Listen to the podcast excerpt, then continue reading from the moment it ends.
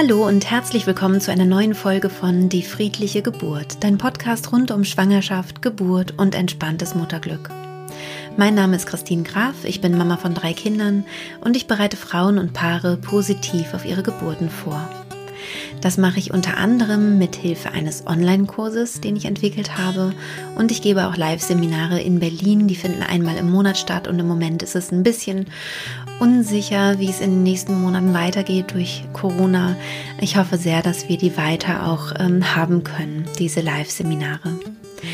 Wenn dies die erste Folge ist, die du von meinem Podcast hörst, dann kann ich dir empfehlen, dass du zunächst einmal Folge 0 bis 3 oder bis 4 ungefähr dir anhörst, weil du dann weißt, worüber ich überhaupt spreche. Weil ich glaube, in dieser Folge wird es sonst vielleicht etwas merkwürdig, was ich sage. Ähm, da gehe ich davon aus, dass du die ersten Folgen schon gehört hast. In dieser Folge soll es nämlich darum gehen, wenn ich jetzt jemandem ganz schnell ähm, die allerwichtigsten beiden Sachen erzählen oder beibringen müsste, ähm, was ich dann eben sagen, was ich dann empfehlen würde. Ich wünsche dir ganz viel Freude beim Zuhören. Angenommen, ich hätte ein Pärchen vor mir, ähm, eine werdende Mama und einen werdenden Papa oder eine werdende zweite Mama. Und ich sollte jedem von beidem einen Haupttipp sozusagen mitgeben. Dann würde ich zu der ähm, Frau sagen, zu der Schwangeren, sei wie eine Kuh bei der Geburt. Das wäre mein größter Tipp. Also zu sagen, mach alles das, was eine Kuh auch machen würde. Wenn du Kühe nicht magst, dann kannst du dir gerne auch ein anderes Säugetier nehmen. Ich finde eine Kuh irgendwie, irgendwie gut für die Geburt. Also ich fand das Bild immer sehr, sehr passend und äh, für mich beruhigend, dass Kühe halt auf der Weide so friedlich ihre Kälbchen bekommen, wenn sie einfach in Ruhe gelassen werden. Und genauso wie eine Kuh sich eben auch auf die Geburt konzentrieren würde, wie eine Kuh nicht darüber nachdenken würde, ähm, wie spät es ist, wie lange es noch dauert, ähm, wie lange das Ganze bereits dauert, ähm, Dinge plant, wie ja überlegt, geht's dem Kind gut, ähm, überlegt, wo ist der Autoschlüssel oder irgendwas, würde alles eine Kuh natürlich äh, nicht machen. Und es wäre auch wunderbar, wenn es die Schwangere, die Gebärende nicht machen würde.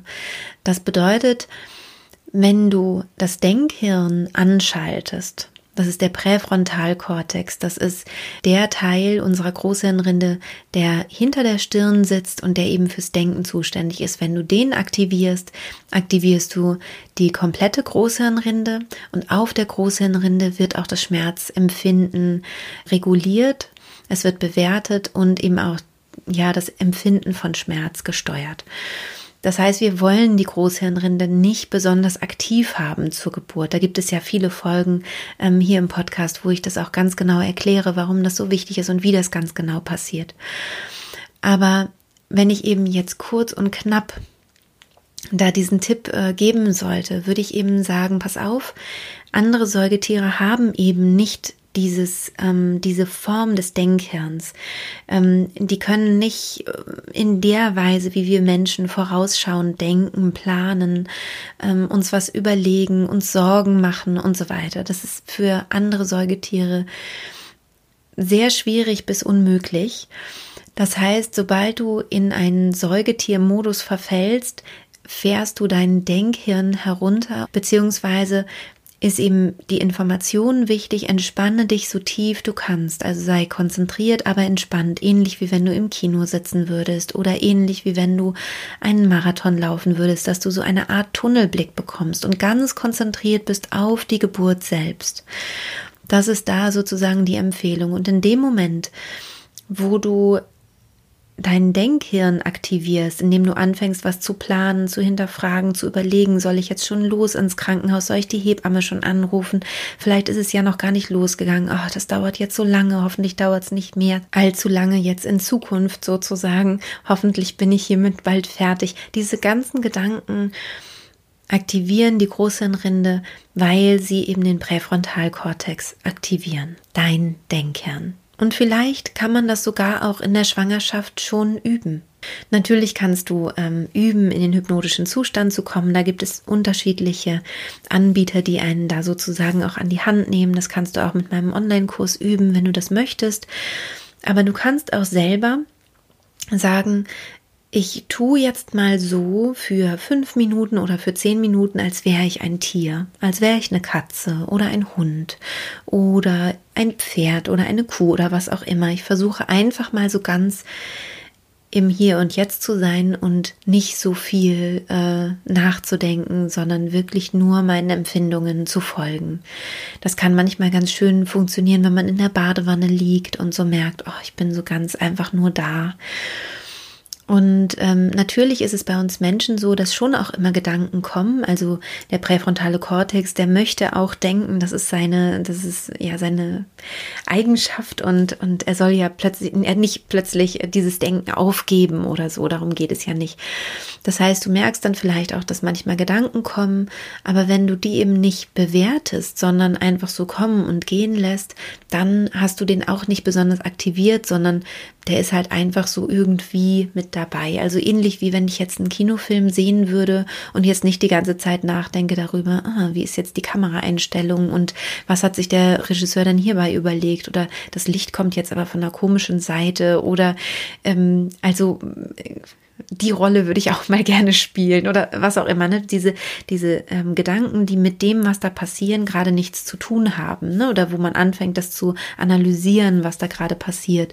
Dadurch aktiviert man eben dann den präfrontalen Kortex. Also er soll nicht quasi ohnmächtig sein und gar keine Gedanken mehr denken, darum geht es nicht, sondern eben nicht so sehr im Außen sein. Das ist das, was ich auch meine, wenn ich im Podcast über den äußeren und den inneren Raum spreche, dass ich sage, der innere Raum, das bist wirklich nur du und das ist bei geschlossenen Augen, ja, dir eben wirklich deinen inneren Raum zu gestalten und ganz bei dir zu sein.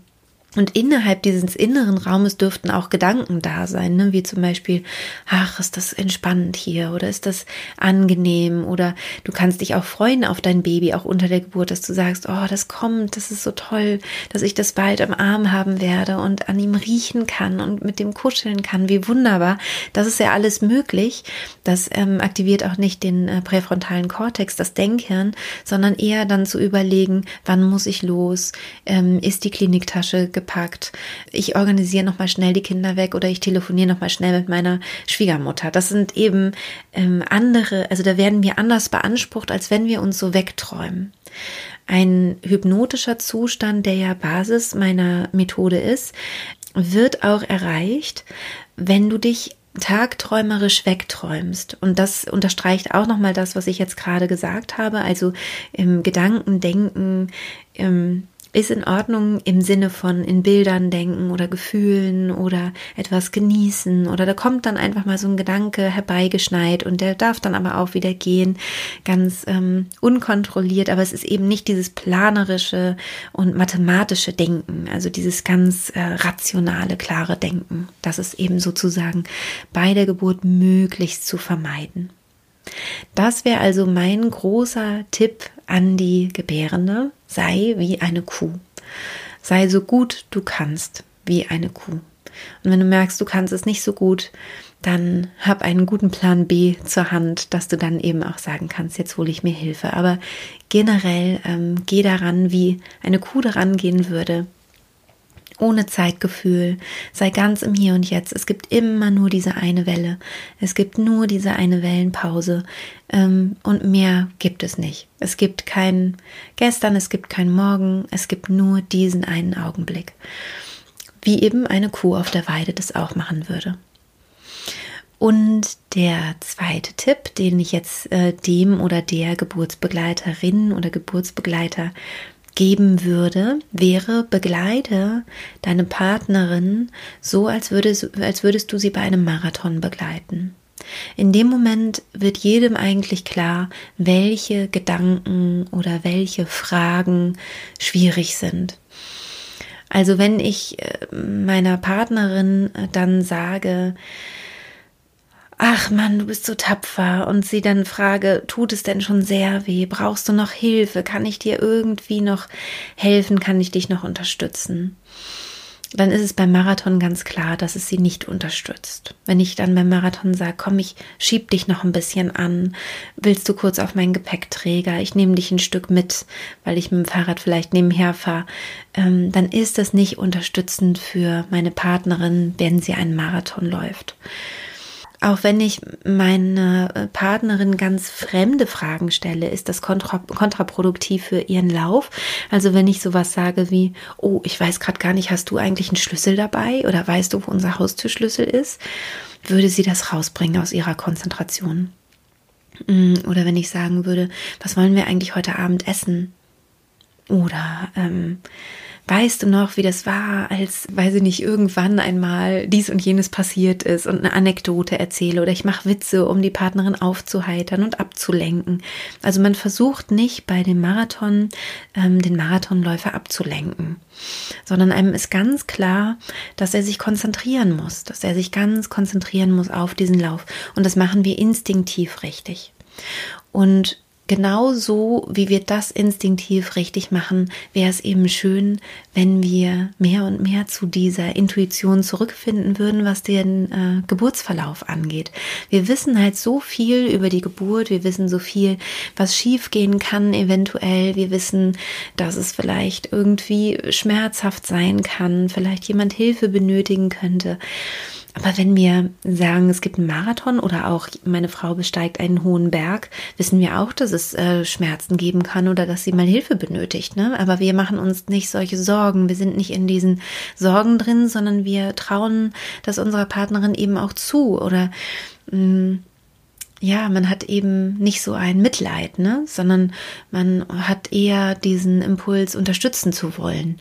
Und Mitleiden bei der Geburt hilft natürlich der Partnerin nicht. Also wenn du als Partner oder Partnerin ähm, deine Frau oder Freundin unterstützen möchtest, dann ist es sinnvoll, sich zu überlegen, ah, okay, ich, ähm, ja, ich bringe sie nicht raus, sondern ich unterstütze sie in ihrer Konzentration. Ich reiche ihr alle halbe Stunde mal was zu trinken. Das kann ich auch nonverbal machen. Wenn ich das verbal machen muss, dann gebe ich das als Info. Hier ist was zu trinken und frage sie nicht, hast du Durst? Würde ich bei einer Marathonläuferin auch nicht machen. Hast du Durst?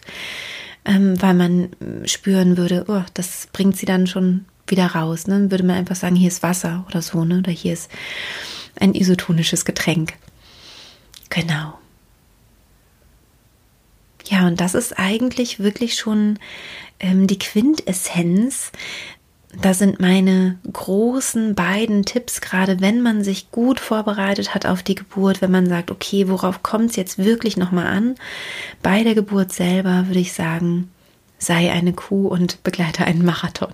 Und natürlich, wenn ich einen Marathon begleite und die Frau ist schon losgelaufen, dann organisiere ich natürlich die Geschwisterkinder weg. Und dann ähm, nehme ich natürlich die Tasche mit auf meinem Fahrrad, die sonst ähm, an der, ähm, am Beginn äh, des Laufs vielleicht stehen bleiben würde natürlich würde ich alles eben organisieren, was es zu organisieren gibt, damit dann die Marathonläuferin eben dementsprechend sich auf den Marathon fokussieren kann und nicht noch abgelenkt wird und noch nebenbei nach einem Schlüssel kramt oder noch ein Taxi anruft für, äh, wie kommen wir später dann ähm, vielleicht ins Restaurant, wo wir was essen wollen. Also, ne, dass diese ganzen organisatorischen Sachen auch bei einer Geburt wirklich dann vom Partner, von der Partnerin übernommen werden.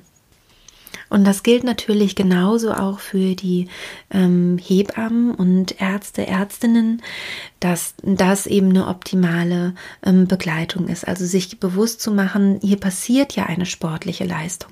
Es sind natürlich nicht willkürlich zu bewegende Muskeln. Wir können nicht willkürlich unsere Gebärmuttermuskulatur anspannen oder entspannen. Das macht unser Körper ganz von alleine, wie er auch ähm, das Herz versorgt oder, oder eben auch den Atem reguliert, auch wenn wir schlafen. Aber es passiert ja trotzdem eine wirklich körperliche Herausforderung, die unsere ganze Aufmerksamkeit mm, benötigt und fordert. Deswegen ziehen sich ja auch andere Säugetiere wirklich zurück zur Geburt, weil sie merken, oh, ich brauche jetzt irgendwie diese Konzentration für das, was hier in meinem Körper passiert. Ich muss hier irgendwie anders atmen und gucken, wie ich mich entspanne und bei mir bleibe. Und das ist dann schon letztendlich vergleichbar mit einem Marathon, mit einer großen körperlichen Anstrengung, die wir willkürlich ähm, hervorrufen, zum Beispiel durch so einen Lauf. Und ich merke immer wieder, wenn Paare das ganz stark für sich verinnerlichen, dass es ihnen dann viel leichter fällt, das auch wirklich umzusetzen. Ne? Es, es macht irgendwie das leichter zu merken, ah, okay, das jetzt gerade vielleicht nicht. Also sowohl für die Frauen, die da gerade ihre Kinder bekommen, als auch für die Begleiter. Mm, dass man eben merkt, instinktiv, ah nee, dieser, diese Frage passt jetzt gerade einfach nicht. Generell Fragen passen nicht so gut zur Geburt. Wenn man das kann, wäre es toll, wenn man äh, da möglichst eben Aussagen trifft. Hier ist Wasser, wir gehen mal aufs Klo. Sag mir Bescheid, wenn du soweit bist. Sowas, ne? Genau. Ja, und dann kann man eigentlich wirklich ähm, da voller Vertrauen auf seinen eigenen Körper oder den Körper der Partnerin durch dieses unglaubliche Ereignis der Geburt gehen. Mit viel Demut, mit viel Hingabe, mit Neugier, vielleicht auch mit Vorfreude. Das würde ich mir natürlich sehr für euch wünschen.